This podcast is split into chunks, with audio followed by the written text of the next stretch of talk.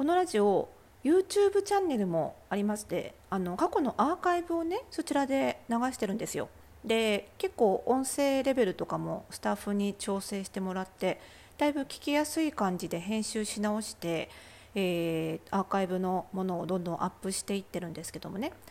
あのその編集をしてるスタッフにこの間言われたんですよ。久野さんこれ音楽いりますかねって。今更？嘘でしょっていう。しかもその音楽作ったのもあなたですよねっていう。すごくないですか？自分の作った音楽を無駄だったら切ってもいいといううちのスタッフは。非常に私より合理的なんじゃない合理的なんじゃないかと思うんですけど。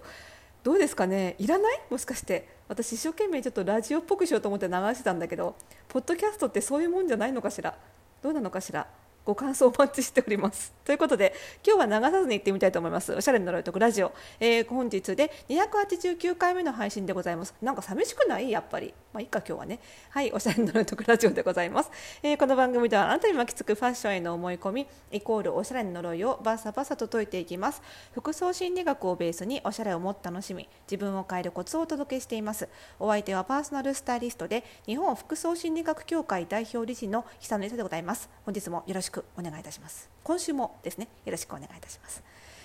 なんかあのー、最近の人気のポッドキャストはちょっと低めの声でゆったりゆるっと音楽なんかつけてこう肩の力を入れずにね意気込まずにゆるっとやるらしいんですよ。ほら私の仕事上でのね私の辞書にリラックスするとか肩の力を抜くっていう文字がないじゃないですか。常に肩の力を入れ意気込んで生きてきたので仕事では。なかなかねゆるっと配信しろって言われても難しいんですけど、ね、極力12分で有益なお役立ちの情報をって思っちゃうからさ。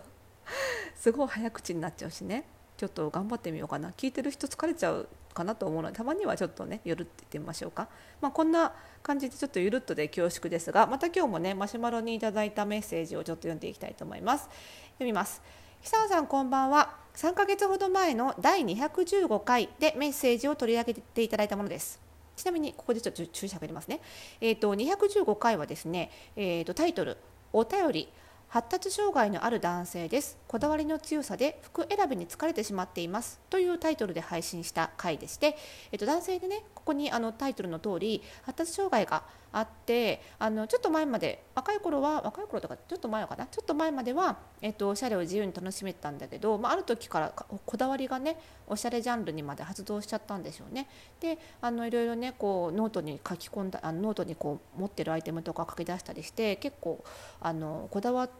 らないとおしゃれをするのにこだわるようになってしまってちょっと疲れちゃいますみたいなねそういうお悩みをくださった方です。詳しくは215回の配信をご覧あのお聞きください。では続きを見ますね。その際はとても丁寧なご回答ありがとうございました。その後どうしていたかというと何かアイテムが大きく入れ替わったり目に見える変化は少なかったように思います。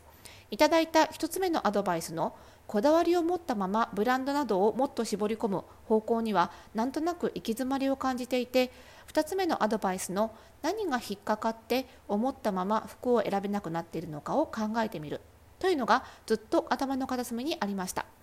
そしてここ最近心境の変化がありました。ふとしたきっかけで西洋先生術の一部で言われている月は欠けている能力であるという概念を知りました。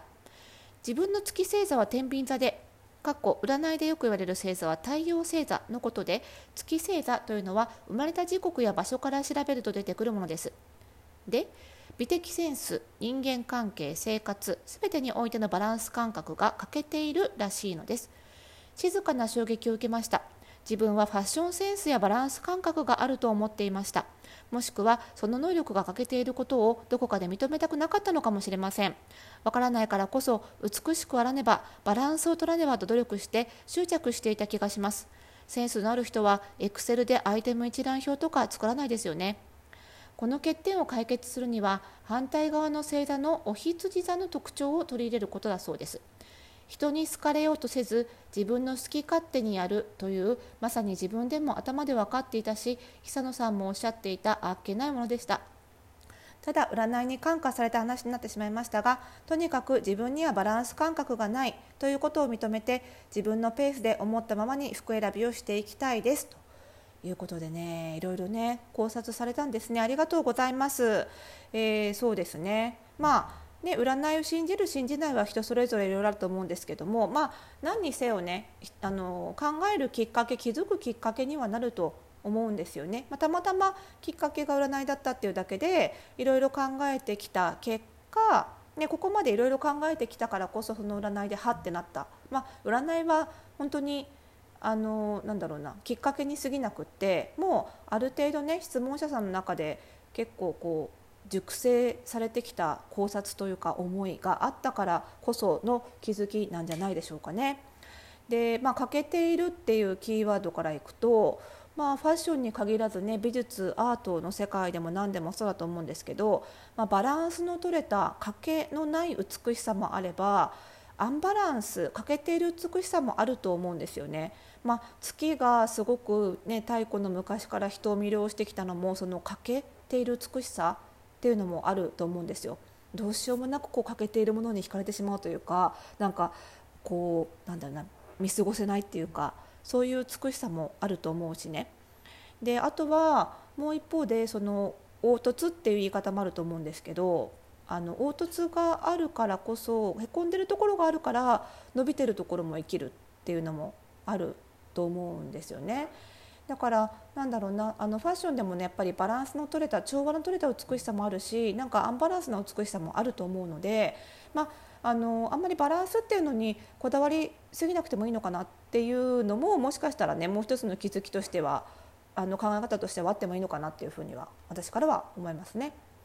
であとはねそうですね欠けてるっていうのは何らかの基準があって生まれ得る感覚知覚じゃないですか例えば月って本来丸いよねっていう基準があってるあっての欠けているですよね三日月だね欠けてるねですよね。でじゃあこの質問者さんのねファッションの場合には、まあ、自分のファ自分の中にあるファッションの理想に対しての多分欠けを欠けてるを感じてるんだと思うんですよ。でもそれって周りからは見えないんですよねその理想って。例えばですよ、うん、どういう例がいいかな例えばすごく三角形になりたい図形がいたとします。すごいすごい分かりづらいかなこうやって。三角形になりたい三角形になりたいと思ってるんだけどその三角形になりたい人は三角形にあるべき頂点が欠けてしまって台形なんですよ。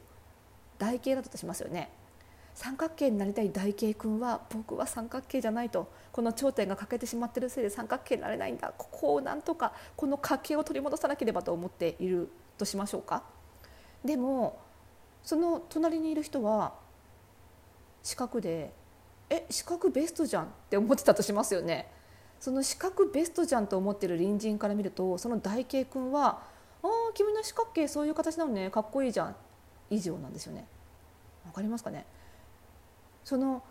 三角形が理想だっていうのはその大慶君の中だけの話であって周りからはそうとは限らない。自分の思ってる理想が人の理想と一緒であるとは限らない以上ですよ。自分の思ってる欠けている部分っていうのが人にとっても欠けていると映ってるとは限らないわけですよ。なんでそういうことも含めての好き勝手にやろうぜってことなんじゃないかなっていうふうにも思います。賭けは賭けじゃないかもよも含めて賭けが賭けじゃないかもしれないし賭けは賭けじゃないかもしれないし賭けじゃないところが賭けかもしれないとかって考え出したらね他者からああってもう分かんなくなりません？分かんねえやってなるからいいじゃん好き勝手でっていうそういう結論でいいんじゃないかなって私は思うんですよね。で例えばそうですね私もまあ一応心理職の端くれなので発達障害どういうあの基準でねどういうテストであのなんだろう判明するかっていうのはある程度分かってるつもりなんですけどやっぱり発達障害も欠けているとか凹凸があるっていう表現よくされたりしますけどもそれも今のこの社会における社会でこの今のこの社会で必要とされうる能力を平均とした時の賭けじゃないですか。あくまで今の社会が基準であってこれ社会が変わっちゃったらどんなのか全然分かんないわけですよね。でただやっぱりそういうなんていうのなんていうそういう認識があるから質問者さんの中にもしかしてなんかこう絶対的な賭けっていうのがあるんじゃないかっていう認識になっちゃってるのかなっていう気もするんですけどファッションはやっぱり絶対的な正解ってないのでその発達人間の発達みたいなことのように今の社会ではこれが基準ですっていうのはないんですよファッションは。だからその点でももう少しラフに考えてもいいのかなっていう気はするんですよね。ただやっぱりほらイメコンとかあの、ね、私が同じような仕事やってる手前あれですけどあの絶対的な正解を作らないといけないっビジネス的にねいけないっていうところもあるから煽ってるだけでやっぱり私自身はお客様のファッションを作る時にやっぱりお客様自身の理想を知ることだしあのなんだろうな。それに対してもし自分自身のね理想に対して欠けているって感じてるんだったらそこはあのお手伝いしたいなって思うんだけどでももしこの質問者さんが他者と比べてなんか自分で欠けてるって考えちゃってで欠けてるそこを埋めようと思ってるんだったらそれは多分もし私のところに来たとしたらあそうじゃなくて質問者さんの理想とか好きっていうところを追求しましょうよ多分言うと思うんですよ。もし賭けを追求するのであってもなんか他者を意識した理想に対しての欠けてる部分じゃなくて、まあ、自分の好きに対しての欠けてる部分を追求するのであればその方がまだ楽しいし報われるんじゃないかなってだって正解が自分の中にあるからね報われるんじゃないかなっていうふうに思うのでなんか、うん、